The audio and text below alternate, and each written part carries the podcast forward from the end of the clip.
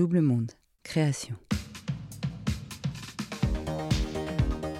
La crise de la quarantaine peut être engendrée par tout un tas d'événements désirés ou non, de changements voulus ou subis, dans son développement personnel, sa carrière ou son intimité. Et parfois, c'est l'amour qui est la cause ou la conséquence de cette bascule.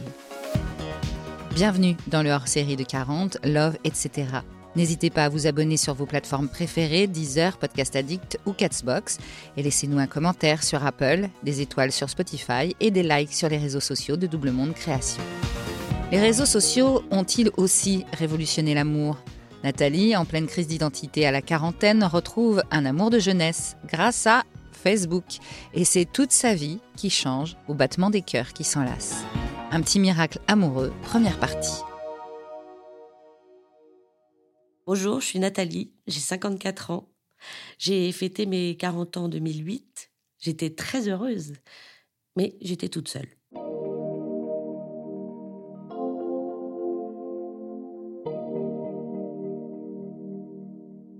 J'ai été élevée dans une famille euh, très aimante. J'ai été très aimée. Ma sœur et moi, on, a été très aimés euh, par des parents qui étaient amoureux euh, depuis toujours. Et pour moi, l'amour, c'est c'est bien évidemment vital, mais pas que.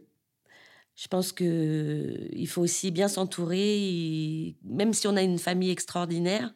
Je pense qu'il faut aussi s'entourer d'amis qui toute la vie sont là pour pour t'aider, te soutenir. Voilà.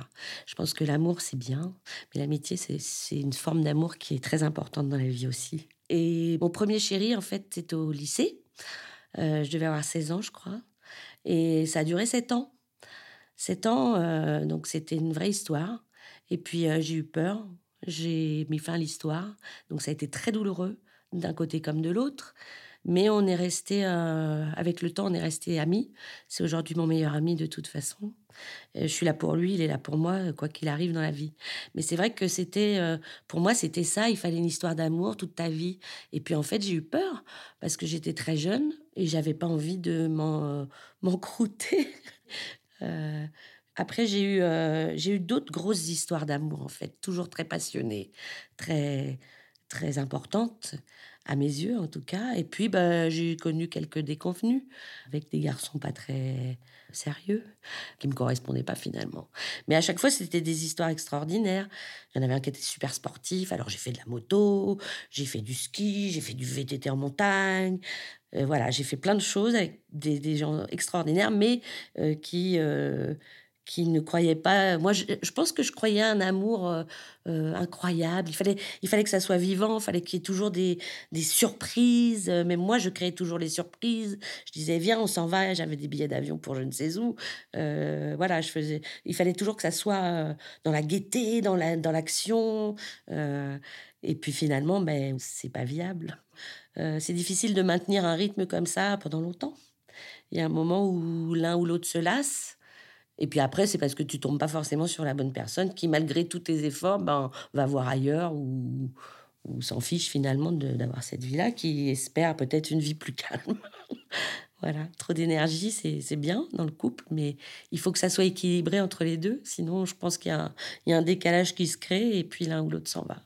Au bout d'un moment, tu te dis, bon, euh, quoi faire? Enfin, je, oui, j'étais déçue et puis j'avais j'avais besoin de me retrouver aussi, je pense. Donc, j'ai peut-être fait le choix, d'ailleurs, d'être seule, de, rester seule pendant un moment, 5-6 ans.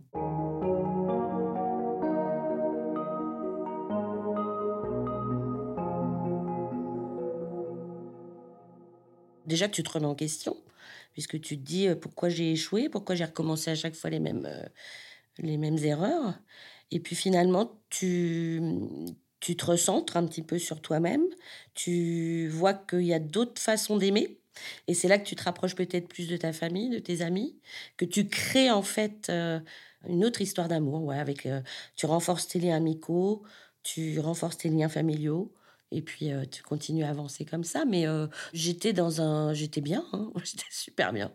C'était super bien. Je m'éclatais dans mon travail. Euh, c'est vrai que voilà, j'avais un travail très intéressant. J'étais, j'organisais des événements pour le tourisme en Île-de-France. J'organisais des, des, grosses fêtes en fait, voilà, des grosses fêtes. Donc je privatisais euh, tous les grands lieux euh, culturels parisiens, on va dire, et franciliens. Je faisais la fête pour m'amuser, pour pour danser. J'adore danser toujours dansé dans ma vie.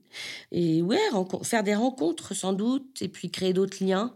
Euh, je sortais beaucoup euh, dans les milieux gays euh, à, l'époque, donc c'est vrai que je travaillais sur les Champs-Élysées, qu'il y avait le Queen en face de mon bureau, donc il m'arrivait parfois de sortir du Queen et d'aller bosser directement avec ma brosse à dents dans mon tiroir du bureau. Bon, faut pas le répéter, bien sûr. Hein. Mais oui, oui, c'était, c'était une autre façon de, ouais, d'aimer quelque part euh, d'autres gens, de rencontrer surtout, faire des rencontres. J'ai beaucoup voyagé aussi. Beaucoup voyagé pendant cette période. Finalement, euh, il fallait que je me construise moi avant de pouvoir aimer bien, je crois. C'est toujours important de toute façon de faire un travail sur soi. Je pense que tout le monde doit le faire à un moment ou à un autre. Se remettre en question, c'est quand même euh, avancer dans la vie, je crois. Ceux qui se remettent pas en question, parfois, ont, des, ont plus de mal à, avancer. Enfin, c'est mon avis. Hein.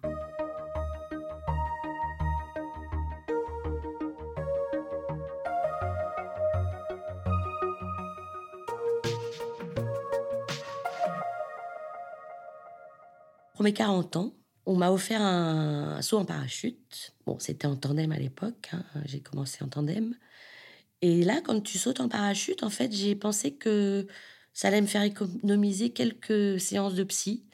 Parce que, en fait, de, de te jeter dans le vide d'un avion, c'est pas naturel. Et ça fait un bien fou. Tu as un coup d'adrénaline et d'un seul coup, tu te dis Waouh Waouh, waouh, waouh, qu'est-ce qui m'arrive? Et moi, je peux faire ça, et moi, je peux sauter. Donc, ça te, ça te booste, en fait. Donc, je pense que c'était aussi une forme de, de, thérapie pour moi, et ça m'a mis un bon déclic dans le cerveau en me disant, ben voilà, fais des choses, continue à, à être active et, euh, et à te lancer dans le vide, en fait. J'avais vu un psy. D'ailleurs, c'était la récré de la semaine pour lui et pour moi, parce qu'on rigolait beaucoup, puisque c'est aussi une façon de voir la vie que de la prendre du côté drôle. Euh, c'est ce qui m'est toujours. Euh, enfin, c'est ce qui c'est ma ligne de, vie depuis que je suis petite. Donc, euh, ça a continué comme ça. Mais oui, je me suis fait aider par un psy, bien sûr.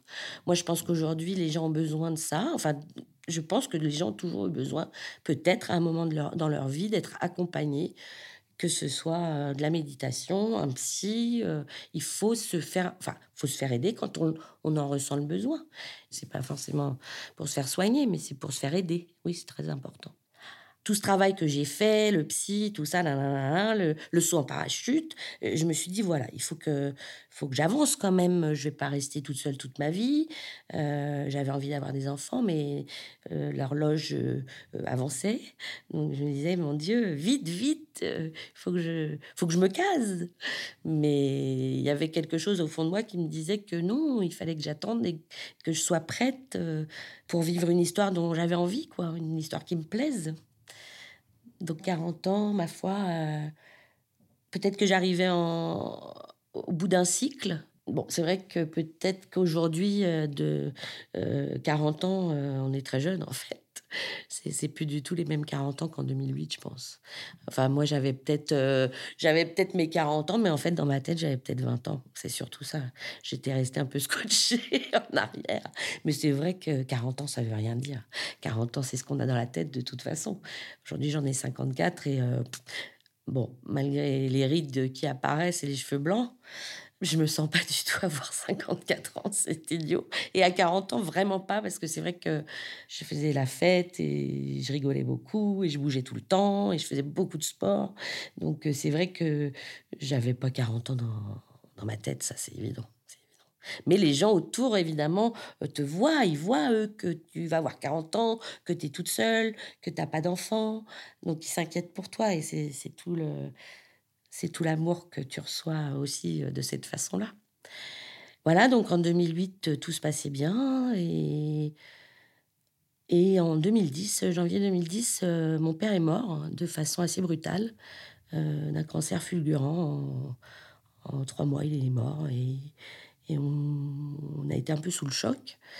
Et donc 2010 a été une année un peu particulière, étant donné que à la mort de mon père, on s'est rendu compte que ma mère avait la maladie d'Alzheimer. Et donc, eh bien, il a fallu euh, prendre en charge tout ça émotionnellement, ne pas pouvoir faire le deuil de mon père parce que il fallait que je qu'on s'occupe de notre mère qui était quand même pas très bien. Euh, donc voilà, donc cette année 2010 a été euh, perturbante et là pour le coup, pas vraiment le temps de se remettre en question, mais de remettre en question la vie, oui. Déjà, je pense que quand tu perds un, un proche, un parent, il y a un morceau de toi qui qui part avec, tu vois. Donc, j'étais vraiment bancale. Et je m'étais dit, euh, il faut vraiment qu'il se passe quelque chose dans ma vie. Parce que je commençais à ressentir un peu de tristesse d'être seule, de pas pouvoir m'appuyer sur une épaule tendre et chaleureuse. Il se trouve que en, en 2010, j'ai organisé. Euh, enfin, ma, ma soeur allait avoir 50 ans en janvier 2011. Donc, euh, je me suis dit, allez, on va faire une grosse fête pour changer tout ça, pour se mettre un peu de fun euh, dans nos vies. Je vais lui organiser la plus grosse fête qu'on lui ait jamais organisée. Donc, euh, j'ai réservé une super salle, j'étais trop contente. J'ai privatisé euh, un petit chalet dans le jardin d'acclimatation, c'était absolument génial. Et là, je me suis dit, il bah, faut bien remplir cette salle, et je voulais qu'il y ait plein de monde. Donc, toute ma famille, mes proches, etc. Mais j'ai recherché dans ma tête, comme on était dans le même lycée avec ma sœur, elle avait plus, était plus âgée que moi, mais on avait à peu près les mêmes amis. J'ai recherché dans ma tête des noms euh, que je pourrais retrouver pour lui faire des surprises incroyables. Quoi. J'ai repensé à un ami à moi qui était au collège avec moi. Qui on était amis et dans les années 80 donc. Et du jour au lendemain, il a disparu ce garçon. Il s'appelait Roger. Au pif, j'ai tapé son nom sur, euh, sur Facebook, enfin sur un réseau social. Et ah, j'ai vu sa tête. Bon, évidemment, il avait un peu changé, mais je l'ai reconnu tout de suite. J'ai vu qu'il était aux États-Unis, à Cape Cod. Donc, euh, je lui ai envoyé un message. Je lui ai dit euh, Coucou, euh, c'est Nathalie. Est-ce que tu te souviens de moi? Voilà, j'ai lancé ma bouteille à la mer. À suivre.